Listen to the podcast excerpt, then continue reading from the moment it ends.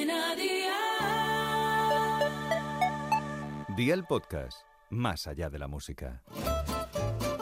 ¿Qué cenó hoy? Con Masito.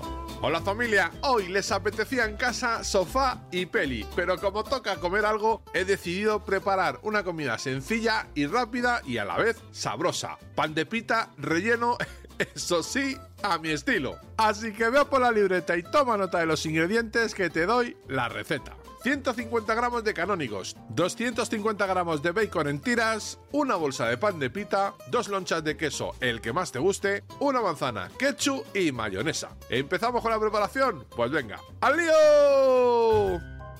Incluye los canónigos en un cuenco, dora el bacon a un fuego de 7 sobre 9 sin nada de aceite y también para el cuenco. Corta en trozos pequeños la loncha de queso, pela la manzana y haz lo mismo, pedacitos pequeñitos. Agrega el cuenco junto con el queso, añade el ketchup y la mayonesa, mezcla bien y reserva. Calienta el pan de pita en la plancha, rellénalo y amigo mío, ya tienes la cena lista. Así de fácil, así de Aldi. Consejito del día, puedes hacer variaciones a tu gusto, con pollo en lugar de queso, por ejemplo, que también queda para chuparse los dedos. Los deberes para mañana te los dejo por aquí. Quédate con estos ingredientes y recuerda que en Aldi tienes de todo.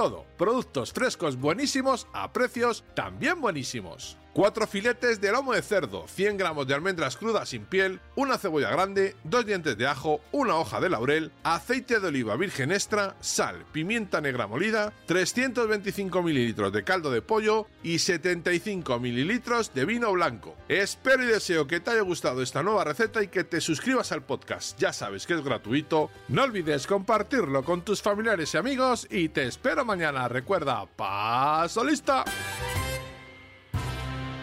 cadena.